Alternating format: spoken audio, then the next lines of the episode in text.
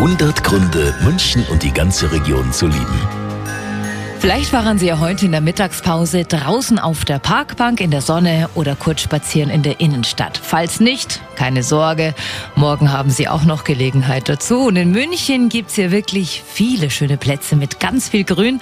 Ein echter Geheimtipp ist die Fasanerie in Mosach. Da sind so viele Felder und Bäume um einen herum, dass man wirklich vergessen kann oder dass manche auch vergessen, dass sie überhaupt noch in der Stadt sind.